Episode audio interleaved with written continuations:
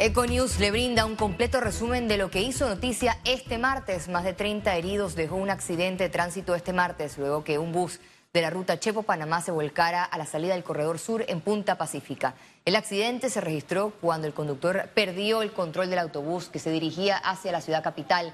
También otro auto se vio involucrado en este incidente. Datos preliminares indican que hay más de 10 personas en estado crítico. El exmandatario Martín Torrijos anunció este martes su candidatura presidencial, pero fuera del Partido Revolucionario Democrático, sin renunciar al torrijismo. Me propongo ser candidato presidencial en las elecciones de mayo del 24. No me quedaré al margen. Rescatar Panamá y luego el PRD, esta parece ser la meta de quien gobernó en el periodo 2004-2009. En su pronunciamiento, Martín Torrijos lanzó fuertes dardos contra el órgano legislativo. El desprestigio de la Asamblea y la conducta de algunos diputados han degradado la razón de su existencia. Juegan con las reglas y con las leyes para imponer candidaturas y limitar la participación y usan el clientelismo para ganar elecciones. Esa es la política al servicio del dinero.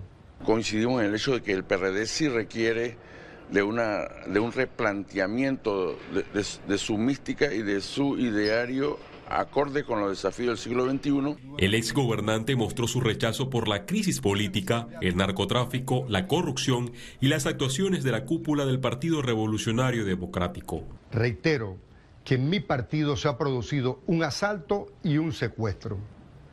El PRD actual parece tener dueños que actúan guiados por su conveniencia y sus negociados. El torrijismo es más que un apellido, el torrijismo es una forma de trabajar. Yo creo que, que si este liderazgo que hoy a él le llama dueño lo apoyara él, él tuviera otra opinión, porque presidente Martín Torrijos a mí personalmente me ha pedido su apoyo. El plan de Torrijos es liderar el movimiento nacional pro Panamá con distintos sectores, incluyendo independientes. La coalición Vamos desde ya rechazó las aspiraciones. No estamos buscando mensajes, no estamos buscando alianzas presidenciales. Esta decisión que trastoca y divide al PRD deja por ahora en el camino presidencial a los aspirantes José Gabriel Carrizo, Cristiano Adames y Pedro Miguel González. A estas alturas, Torrijos no puede correr a la presidencia de la República por la libre postulación. Su única alternativa sería ser postulado por un partido político. Según fuentes, esta estrategia podría venir de la mano con el Partido Popular. Félix Antonio Chávez, Econius. Eduardo Quirós, candidato a la presidencia de la República por la libre postulación, afirmó que las propuestas independientes prevalecerán en las elecciones presidenciales del 2024. Yo creo que este país va a tener un presidente independiente. Creo que el próximo presidente de Panamá va a ser uno de los que está aspirando como independiente y que los independientes a todos los niveles, alcaldes, representantes y diputados, van a tener una elección exitosa porque el país ha rechazado a los partidos políticos, porque los partidos políticos se olvidaron de los ciudadanos y al olvidarse de los ciudadanos, ahora los ciudadanos se han olvidado de ellos y esa es la realidad que hay en la calle. La Fundación para el Desarrollo y la Libertad Ciudadana, capítulo panameño de Transparencia Internacional, lanzó el proyecto SANCUS para evaluar el rol fiscalizador de la Asamblea Nacional. El proyecto internacional auspiciado por la Unión Europea busca fortalecer la rendición de cuentas con una radiografía de las facultades y actuaciones del Parlamento panameño. Por primera vez, el órgano legislativo será estudiado en materia de fiscalización, contrapeso, ejecución financiera, manejo de presupuesto y seguimiento a las leyes aprobadas. Los resultados de este ejercicio serán publicados en el mes de mayo de este año. Congresos, parlamentos, asambleas nacionales tienen un rol muy importante que cumplir. Y nosotros vamos con este proyecto a evaluar ese rol, cómo lo ejerce la Asamblea Nacional, eh, porque aparte de ser un ente político, es un ente de gobernabilidad democrática. Entonces, ¿cómo la Asamblea Nacional ejerce su rol de contrapeso y control a temas tan importantes como el presupuesto nacional? El Ministerio Público adelanta una investigación por el delito de homicidio luego del fallecimiento de una persona en una riña ocurrida en los predios de un hotel ubicado en Avenida o Barrio Vía Argentina. La sección de homicidio y femicidio de la Fiscalía Metropolitana del Ministerio Público busca mayor información en los videos de los locales comerciales para determinar la participación de las personas. También realizan entrevistas de los testigos que presenciaron el hecho. Sin pausa, estudiantes y padres de familia solicitan a gremios docentes priorizar las clases y evitar en este nuevo año escolar medidas como huelgas y paralizaciones. Ante las graves consecuencias de la pandemia en el sector educativo, estudiantes y padres de familia abogan para que este año lectivo se lleve a cabo sin interrupción. Piden a gremios docentes evitar cualquier tipo de acción que perjudique el desarrollo de las clases. Venimos de pandemia, luego venimos en un tiempo en que entramos en paros, nos detuvimos bastante y creo que eso está afectando demasiado eh, en la educación del estudiante y creo que debemos ponerle más prioridad a lo que vendría siendo el estudio y, y poner como principal lo que es la educación del estudiante. Esa debe ser la meta de todos, hacer las cosas bien tanto del Ministerio de Educación como de los docentes, que son parte del Ministerio de Educación también. Entonces, me gustaría es que eh, si hay algún inconveniente, exista el diálogo ante todo antes de llamar a una huelga. Son conscientes de que debe existir una mancuerna entre estudiantes, padres de familia y docentes con el fin de sobrepasar las limitaciones comunes a la que está sujeta la educación panameña. Que el padre de familia se comprometa a estar más en las escuelas, de supervisar más a los estudiantes, de ayudar a la dirección de los planteles para que así se pueda mejorar el sistema educativo. Su preocupación es válida. En Panamá, cerca de 4 de cada 10 estudiantes pasan la prueba de lectura, mientras que 3 de cada 10 estudiantes califican satisfactoriamente en ciencias y solamente 1 de cada 10 pasan la prueba de matemáticas según las pruebas de PISA. Te invitamos a la conferencia anual marítima CAN 2023. Nuevas oportunidades de negocio, hub marítimo y logístico. 7 y 8 de marzo de 2023 en el Hotel Río Plaza, Ciudad de Panamá. Presenta Economía. El Ministerio de Trabajo informó que esta semana publicará un fallo respecto a la situación de los trabajadores de Minera Panamá y su apelación por el rechazo de suspensión de contratos luego que la empresa minera Panamá solicitó suspender los contratos de 4.051 trabajadores debido a la paralización de operaciones del puerto de Punta Rincón establecida por la autoridad marítima, el Ministerio de Trabajo rechazó la solicitud. Sin embargo, la empresa presentó una apelación. La apelación la vemos en el despacho superior y nosotros estamos fallando en derecho y estamos presentándole esta misma semana el fallo de la apelación que ellos han presentado ante el Ministerio de Trabajo y Desarrollo Laboral. Actualmente la empresa procedió a enviar los trabajadores de vacaciones mientras continúan las negociaciones para un contrato ley con el gobierno. Al consultar a la ministra qué pasará con los trabajadores una vez terminen sus vacaciones disponibles, respondió.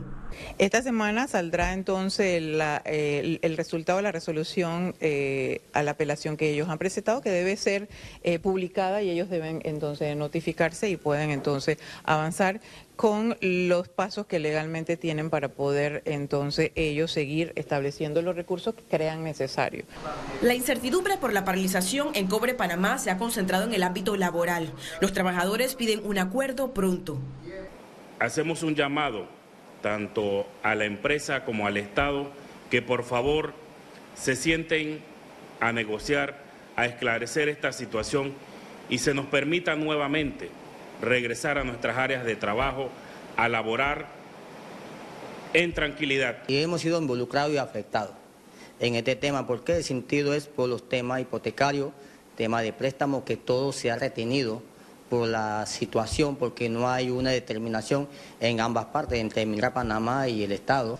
Mediante acuerdo entre el Sindicato Unión de Trabajadores de Minera Panamá y la empresa, determinaron el mecanismo de pago y tiempos de las vacaciones. Hubo en este acuerdo un punto donde hemos garantizado el pago de esas vacaciones de no realizarse antes del 15 de marzo y nuestros compañeros cobren el 15 de marzo las vacaciones, recibirán un pago del 10% de su salario ordinario. De extenderse la negociación con el gobierno, los trabajadores solicitaron a Minera Panamá le paguen su salario a quienes no tengan fondo de vacaciones. La empresa aún no ha aceptado ni rechazado este punto.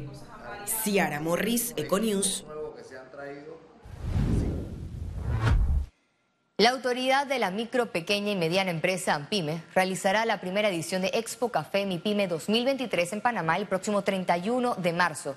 Esta actividad reunirá en la sede AMPIME, en la Vía Israel, a todos los actores de la cadena de producción y comercialización del café de la micro, pequeña y mediana empresa del país de 9 de la mañana a 6 de la tarde. El objetivo es incentivar el intercambio de experiencias entre empresarios de todos los niveles, productores, bancos, comercializadores y el Estado Habrá exposiciones, cata de café, equipos, incluso harán el concurso Arte del Latte. El café no escapa a la realidad panameña. Es la segunda bebida más tomada en el mundo, después del agua no escapa la realidad panameña de que el 96% de las empresas en nuestro país son micro, pequeñas y medianas empresas. En el mundo del café es igual. Vamos a tener también la presencia de esos comerciantes, pequeños comerciantes que tienen sus cafeterías y que dan oportunidad a estos productores a tener sus productos. El mejor café del mundo, el, café panameño. Atraer a los micro, a las empresas productoras estas pequeñitas de café, pero también estamos trayendo empresas eh, productores grandes, como vieron Cafeleta, vamos a tener aquí a Cotowa, vamos a tener eh, a, otros, a otros tipos de eh, productores especializados, con la idea de que interactúen y que los, aquellos pequeñitos puedan vivir la experiencia y adquirir conocimiento de los más grandes. El Ministerio de Trabajo y Desarrollo Laboral y el Banco Interamericano de Desarrollo realizaron un taller para aumentar la efectividad en los servicios de empleo en Panamá. En este espacio resaltaron que los servicios públicos de empleo tienen un rol crucial para facilitar el acceso al trabajo. La idea es que el Mitradela pueda ofrecer una serie de servicios tanto a buscadores de trabajo como a empresas que buscan talentos y lograr la conexión óptima que resulte en generación de empleos eficiente. Este taller, que continuará este 8 de marzo, terminará con una hoja de ruta para establecer fases y módulos que lleven a la institución a concretar esos servicios como la intermediación. A través de una firma simbólica, Medcom reiteró el apoyo al Congreso Nacional de Contadores que se realizará a mediados del mes de julio en Panamá. Con esta firma, Medcom destaca la importancia de la profesión de la contabilidad a través de la divulgación del evento que este año contará con expositores nacionales e internacionales y se realizará del 19 al 21 de julio. Por un nuevo año estamos eh, siendo honrados con apoyar a este Congreso eh, de contadores que se va a celebrar a mediados del mes de julio.